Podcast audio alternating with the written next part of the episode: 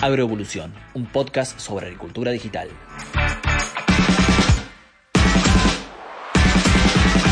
Hola, bienvenidos, ¿cómo andan? Bueno, espero que muy bien y más aún si le han dado play a este episodio que va a tener mucha ciencia incorporada. Yo soy eh, Jeremías Drobot, trabajo en Filview y aquí comienza un nuevo capítulo de Agroevolución, que es este podcast que hemos creado para hablar de todo lo referido a la agricultura digital. Bueno, ya sin más rodeos, saludo a mi compañera de estos episodios, Katia Yekel. Eh, ¿Qué tal tu vida? Hola Jere, un placer estar acá con vos. Bueno, te cuento que el episodio de hoy me entusiasma muchísimo y sin, sin tardar, les cuento un poco el perfil de esta persona que vamos a estar entrevistando. Es doctor en ciencias químicas, vicerrector de ciencia y tecnología de la Universidad de Maimonides, director de innovación en una startup de biodesarrollo en industrialización de superplantas y fue ex ministro de ciencia, tecnología e innovación durante 12 años. Lino Barañao, ¿cómo estás? Hola, ¿cómo estás? Un gusto saludarlos. Un placer tenerte acá, Lino. ¿Te parece si arrancamos para romper un poco el hielo con un ping-pong de preguntas? Dale. Perfecto. ¿Edad? 68 años. ¿Un lugar? Eh, la capital federal. ¿Una banda o artista? Eh, y los Beatles. ¿Un pendiente? Eh, escribir algo, dedicarme a la literatura. ¿Y un orgullo argentino? Y los premios Nobel de Ciencias. Buenísimo. Bueno, Lino, un placer tenerte acá. Te dejo con Ger entonces.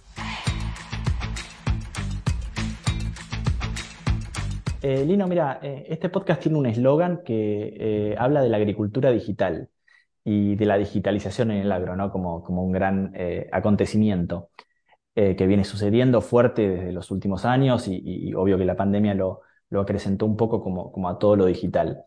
En primera instancia, eh, me gustaría saber cómo te llevas vos con lo digital, cómo te has llevado durante toda tu vida y si esto, aplicado a la ciencia, aplicado al agro, crees que eh, ha ayudado, ha colaborado con, con tener eh, avances y, digamos, hitos importantes para la agricultura argentina. Bueno, mira, yo prácticamente vi, presencié el nacimiento de lo digital, o sea, por una cuestión etaria. Ujú. Calculá que yo en- en- hasta algún tiempo en la facultad usé regla de cálculo. Creas o no, existe eso. Que me sigue pareciendo el, el adminículo más este, bello este, y útil que, que- que se ha inventado en cuanto a su simplicidad. Pero digo, presencié la aparición de las calculadoras electrónicas, luego las primeras eh, computadoras, pero te, te cuento, cuando yo estaba en los institutos de la salud en Estados Unidos, todavía eh, tipeábamos en un programa muy rudimentario de, de- de procesamiento de texto en un edificio y la impresora estaba en otro edificio a 50 Ujú. metros de distancia. Eso, cosa que parece ahora increíble, pero todo eso yo lo he vivido. Y digamos, fue asimilando así muy gradualmente este, hasta el límite de, de que me era necesario. O sea, yo te manejo los programas comunes de procesamiento de texto, cálculo y, y y demás, y, y obviamente las presentaciones, pero eh, no mucho más que eso. Eh, eh, pero bueno, hay un traspasamiento generacional y mi hijo es computador científico de, de- de la UBA y mi hija hizo diseño gráfico y luego computación y ambos hacen diseños de páginas web y demás, cosa que me sigue pareciendo algo mágico. Ujú. No sé, pero hasta ahí llegué, digamos, este, ese ese es mi, mi, con- mi contacto, que no, no difiere mucho de lo que es el contacto de cualquier profesional hoy por hoy. Y, siempre lo, digital o, estas nuevas tendencias fueron, digamos, eh, eh, vanguardistas y, digamos, siempre fue bueno, digamos, incorporar un, sistema digital o, te has encontrado con cosas que, han quedado en el camino y que tal vez no fueron útiles o fueron caras o fueron, eh, digamos, que, no sirvieron para la, para la producción, ¿no? O, o para, para el éxito de, de una, de un sector. Mira, lo que pasa es que en mi caso particular, haciendo investigación, eh, incorporaba las, las herramientas que necesitabas, o sea, no, no es que te invadía alguna tecnología eh, adicional. No era por moda, Eh, digamos. no, no, pero, pero te digo, ya en, en muchas cosas, eh, eh, de- de- digo, eran, eran mis becarios a esta altura, a esa altura los que, o sea, si había que programar algo, lo hacían ellos. Yo llegué a a hacer una programación de una computadora para hacer algunos ensayos en el laboratorio de Estados Unidos, pero eran cuestiones muy, muy elementales. Digo, pero no, en, en este rubro particular no, no ha habido eh, tecnologías que no fueran innecesarias.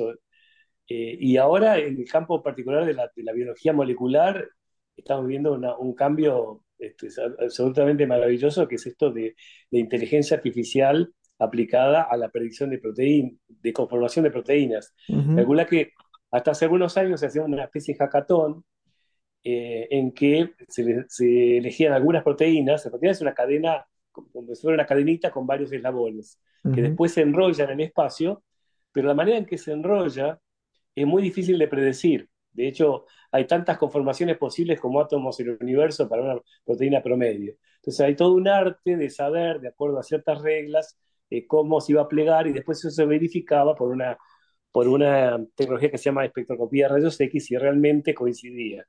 Y eso llevaba días de trabajo acá a grupos de cinco o seis personas expertos en el tema, eh, que algunos llegaban y otros no. Eh, ahora las dos compañías de computación más importantes, Google y, y, Microsoft, han salido con programas que han determinado la estructura tridimensional de, de prácticamente todas las proteínas conocidas lo hacen en minutos. Entonces, eh, eso te, muestra la velocidad del cambio. Pero eso no implica que se reemplace trabajo humano. lo que hace es eh, reemplazar cosas tediosas em, por, por, por, la fuerza de, de, la maquinaria informática, digamos, no, no, desplaza al humano, porque la máquina no sabe qué hacer con esa información. Se vuelve a usar como herramienta, si en lugar de pasar días o encargar eso a un servicio carísimo, ya lo tenés y podés pensar qué haces con esa proteína. O sea, yo creo que eh, la, inteligencia artificial, la digitalización en general, es una herramienta más. Eh, tiene que ser tan útil como, como lo fue la calculadora en su momento, que nos permite hacer las cosas más rápido. Que acelere procesos y, digamos, y, ganemos escala, digamos, en, en, la investigación. Que ganemos escala, digamos, que, que, no perdamos tiempo haciendo cosas rutinarias. Eh, que, que, y eso nos libera espacio para la creatividad que es lo que la computadora nunca va a tener, porque no tiene propósito. Es decir, la computadora hace lo que uno le pide que haga, punto, no tiene curiosidad.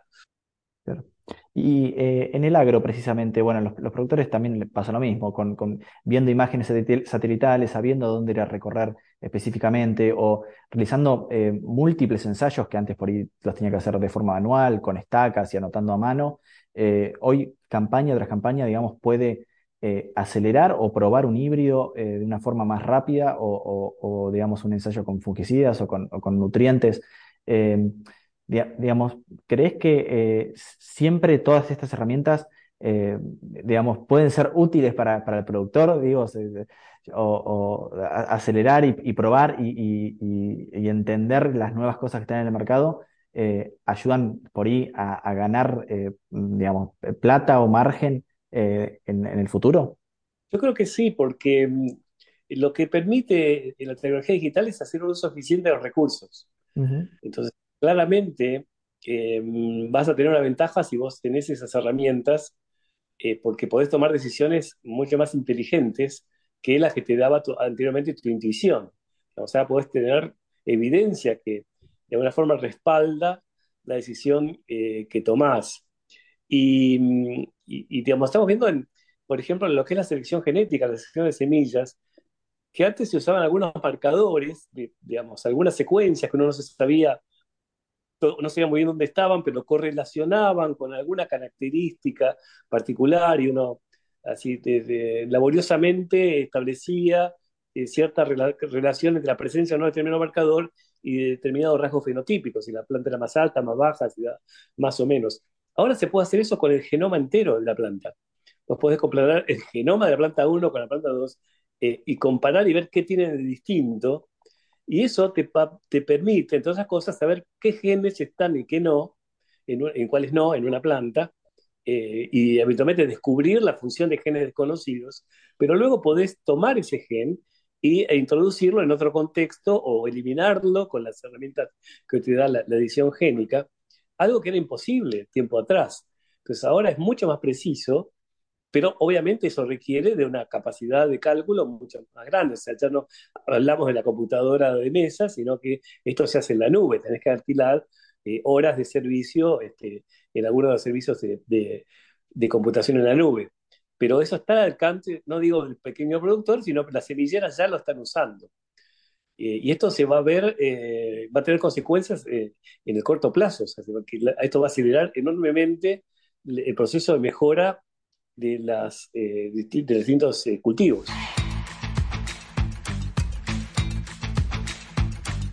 Interesante todo lo que nos contás, Lino, genuinamente lo digo. Y mm, quiero, quiero ahora ahondar un poco en tu trayectoria como ministro de Ciencia. Y lo que te quiero consultar es, ¿qué hitos clave te tocaron atravesar eh, desde este rol tuyo durante, que tuviste durante casi 12 años? Sí, en realidad fueron más, porque yo empecé en la función pública en el año 2003, cuando me convocó Daniel Firmo para ser presidente de la Agencia de Promoción Científica y Tecnológica. Eh, yo venía de ser en ese momento secretario de investigación de la Facultad de Ciencias Exactas, y en esa gestión, ese año que estuve, eh, lo que había detectado es que lo que necesitaba el país era un conducto más fluido entre la generación de conocimiento y la productividad o el impacto económico y social. O sea, faltaba en el ecosistema herramientas para facilitar ese proceso. Y Argentina lo que estaba haciendo es regalar conocimiento al exterior. O sea, todo lo que publicábamos se patentaba afuera o ayudaba a otros a patentar nuevos descubrimientos, lo cual me parecía éticamente inaceptable porque toda esa investigación se hacía a expensas de su sacrificio de la, de la sociedad argentina a través de sus impuestos.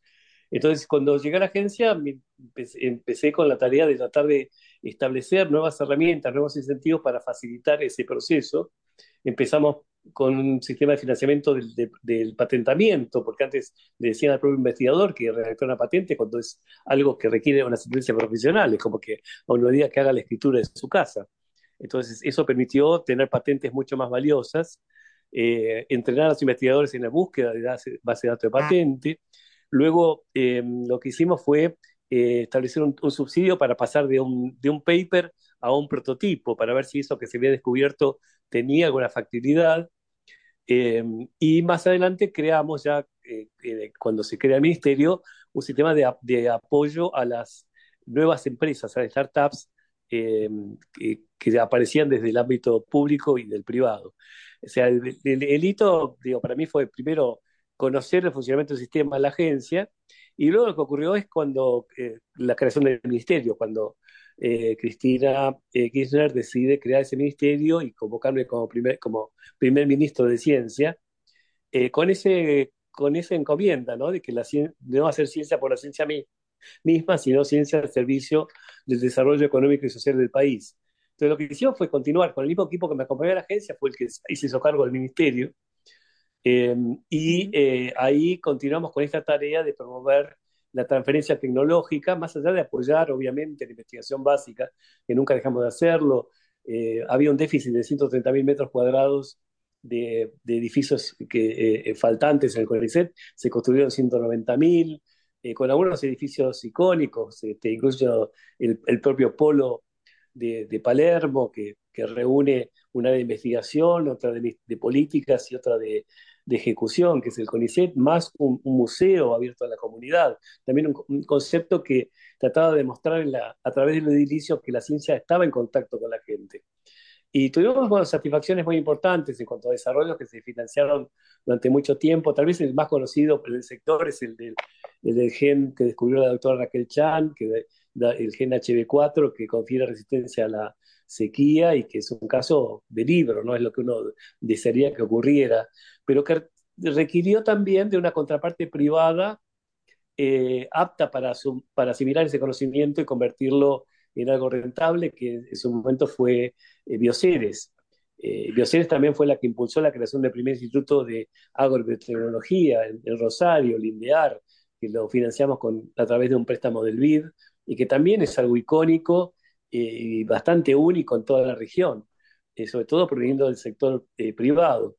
Entonces, digamos que lo que tratamos de hacer fue ese cambio cultural, demostrar que el investigador tiene que devolver de alguna forma la inversión que ha hecho la sociedad eh, en, su formación y en su trabajo cotidiano. Y, no todo el mundo encuentra algo valioso, pero tiene que estar atento para que todo aquello que, pueda tener alguna utilidad eh, pueda ser aplicado en el país. Claro. Sí, te, estás, te llevaste abajo de brazo una cantidad interesante de hitos, hitos importantes. Y, me, nada, me, llama mucho la atención y me parece súper interesante y la verdad que siguiendo un poco con esto, em, tengo, o sea, leí un comentario tuyo y quisiera saber en qué medida consideras que la creación de conocimiento impacta en el desarrollo de un país, que es algo sobre lo que hablaste y quisiera que ahondaras un poquito.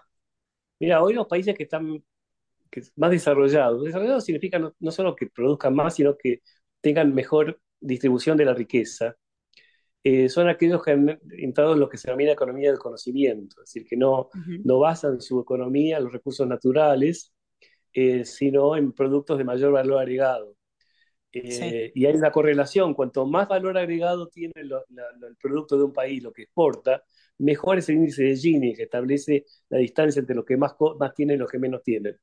Entonces, el- el- lo que uno debería proponerse a futuro es eso, apuntar a manufacturas de mayor valor agregado eh, y para eso tenés que aportar conocimiento local, porque mm, si no, seguís dependiendo de tecnología extranjera, eh, las grandes compañías no te van a dar graciosamente su tecnología para que compitas con ellos.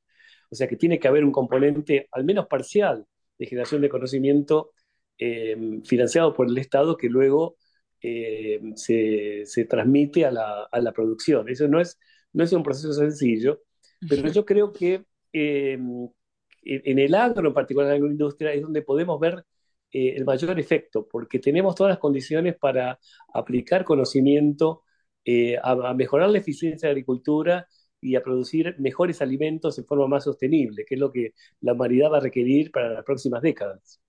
Claro. Bueno, me, ya, me das pie para, para la última pregunta que tengo para este bloque, que es que mm, me interesa saber cómo, cómo consideras que está parada la Argentina frente a las grandes potencias en materia de herramientas tecnológicas para justamente la producción de alimentos. Mira, yo creo que está muy bien plantada en algunos sectores. Eh, te digo, todo lo que es la investigación eh, básica, eh, de, desde fisiología vegetal, genómica y demás, tenemos buenas escuelas. Eh, tenemos este, la parte también agronómica tradicional, lo que ha hecho el INTA este, eh, es una prueba evidente de cómo se puede mejorar la producción en varias cadenas eh, a partir del, no solo el conocimiento, sino la extensión, ¿no? la, la transmisión de ese conocimiento a los productores. Yo creo que la principal carencia que tenemos es en la comercialización. O sea, durante mucho tiempo esperamos que nos vinieran a comprar lo que producíamos y después seguimos pensando que había que hacer lo que sabemos hacer y que alguien los iba, lo iba a comprar. El mundo ya no funciona así. Eh, y de hecho, eh, yo creo que hay que producir un cambio copernicano, empezar no desde lo que hace, desde el centro hacia afuera, sino desde el comercio exterior hacia adentro. Y eso es un poco lo que estoy haciendo ahora, estoy tratando de armar lo que sería una especie de INVAP de, de, de, de, la agroindustria, que es algo que está faltando en el país.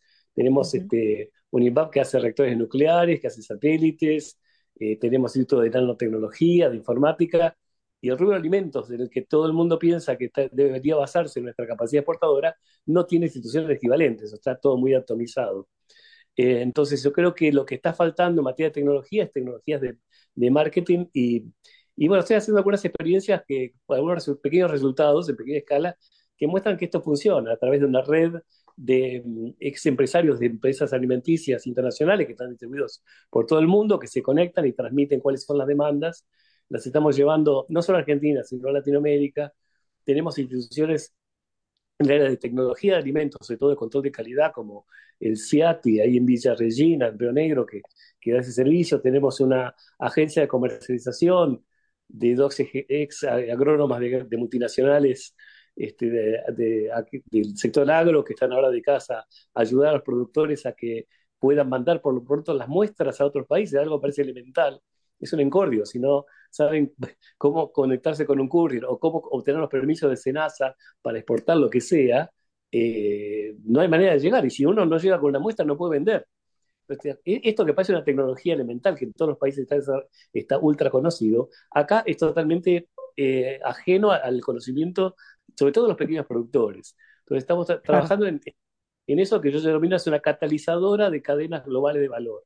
O sea, el catalizador es algo que facilita algo, que no, no aporta energía, sino aporta capital, aporta conocimiento para hacer las cosas más eficientemente. Eh, me parece que esa, esa, es la carencia que todavía tenemos en Argentina, pero el potencial eh, es indudable. O sea, tenemos eh, la disponibilidad de luz solar, eh, terreno fértil y agua, que son recursos este, muy difíciles de encontrar combinados en, en, otros países y que eh, es una ventaja competitiva que tenemos que aprovechar sobre todo ahora, porque a medida que el mundo encuentre maneras más eficientes de obtener energía, esas ventajas pueden no ser tan importantes. Lino, te agradezco muchísimo esta respuesta.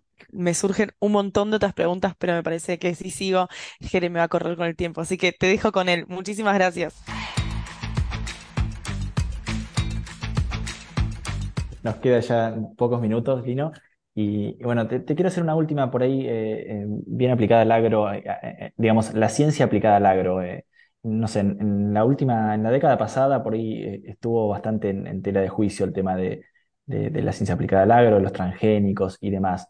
Hoy en día no se escucha tanto e, este, este, tema. ¿cómo, la ves vos? ¿Es porque dejaron de, de surgir nuevos desarrollos? ¿Es porque se zanjó alguna discusión? ¿Es porque se eh, evidenció que, no hacía daño a, la salud? ¿Cómo, ¿Cómo, has visto este proceso? Eh, sabemos que, estuviste, eh, digamos, bastante y que tenés tu, opinión formada al respecto. Mira, creo que es una combinación de todos los factores que, vos mencionaste. Es decir, poco a poco la gente se va entendiendo más de biología, se da cuenta que, todos somos transgénicos, los seres humanos también. tenemos unos 40 genes que provienen de otras especies también tenemos genes de otra especie humana, que eran los neandertales, ¿no? Eh, tenemos una cantidad de genes de nuestro sistema inmune, las pecas que, tienen algunos son de los neandertales, y uno no considera un individuo pijoso como, como un transgénico. Em, pero además hay otra cosa evidente, si, sin la biotecnología y sin la posibilidad de, actuar más eficientemente en, en, la mejora de los cultivos, no vamos a poder lograr el 70% de incremento en la producción de alimentos que necesitamos para abastecer a los 2.000 millones de personas más que va a haber en el planeta. Eh, con, la, eficiencia actual necesitamos agregar un Brasil más de, superficie cultivable para poder producir alimentos. Entonces, claramente, para producir más eh, un alimento de mejor calidad, usando menos tierra y menos agua, necesitamos no solo de la biología, de la biotecnología, que es de lo que estamos hablando ahora, sino también justamente las tecnologías digitales, que era lo que hablábamos al principio. Yo creo que, nos tenemos que dar cuenta que si queremos eh, plantas que usen menos recursos, eh, sin agregado de químicos, que es algo en lo que todos coincidimos que es algo deseable, tenemos que modificar la planta. Eh, entonces, yo creo que algo que parece un oxímoron, una, una, una contradicción, va a ser real el cultivo orgánico del futuro va a ser genéticamente modificado. Entonces, si queremos conservar el ambiente, si queremos usar menos recursos que sabemos que son menos renovables, tenemos que acelerar el proceso de mejora de los cultivos que viene produciéndose desde de hace 10.000 años. O sea, el, maíz que conocemos es una modificación genética producida aleatoriamente y que hoy ni, ninguna de las compañías multinacionales podría reproducir. Son cinco genes, o tal vez menos, pero imposible de lograr eso hoy por hoy, pero eh, no, es, no es natural, digamos, es, no, es habitual, natural en el sentido de que no es lo frecuente.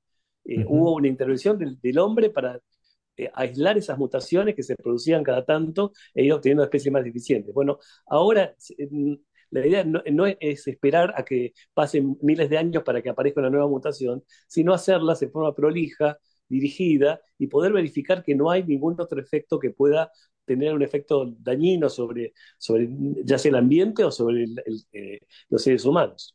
Bien, y, el desarrollo del trigo transgénico que mencionaste, em, digamos que, todos sabemos que, es eh, totalmente eh, innovador, disruptivo para, para, este cultivo, en, que, se podría ganar muchas zonas productivas. Que ¿Está siguiendo para vos o siguió los, tiempos normales o, digamos, hubo ciertas trabas que, que, nos están impidiendo y, que yo a lo que voy es que por ahí estos, estas discusiones eh, pueden llegar a trabar, eh, digamos, investigaciones futuras en cultivos, o, cómo la ves, o, es un proceso normal de, todos los países.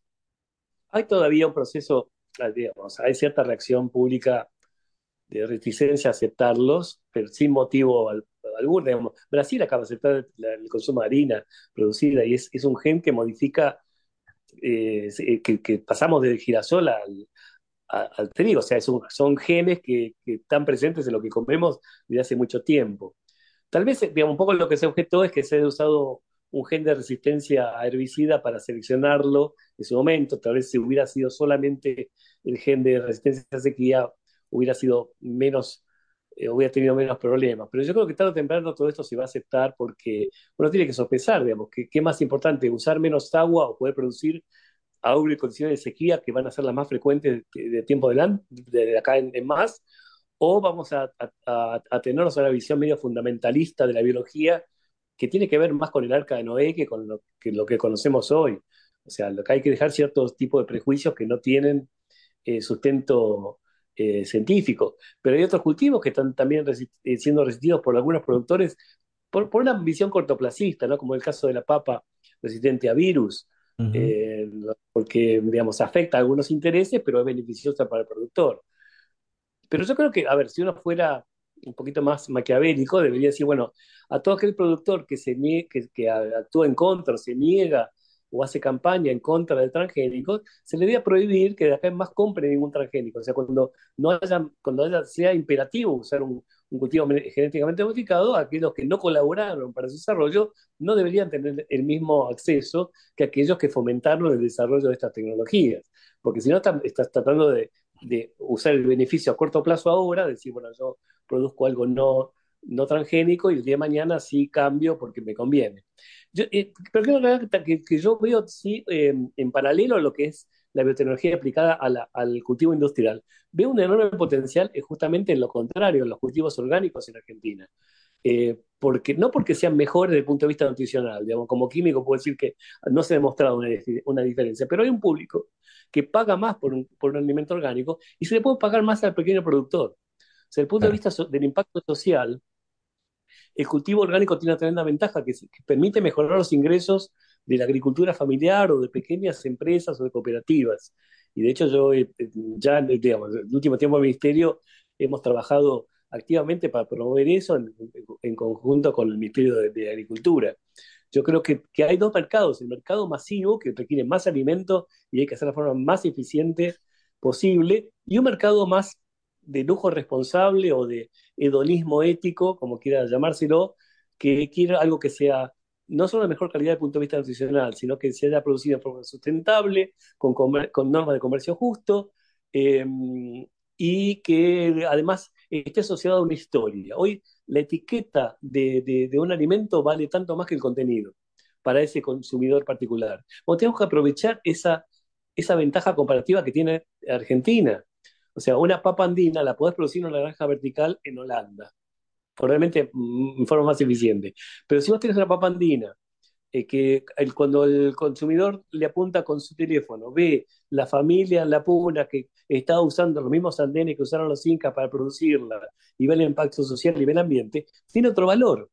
Y lo interesante es eso, que podés monetizar de alguna forma ese valor cultural que tiene eh, para, para esas culturas originales esos cultivos, que me parece que desde el punto de vista de la dignidad del trabajo rural es muy importante.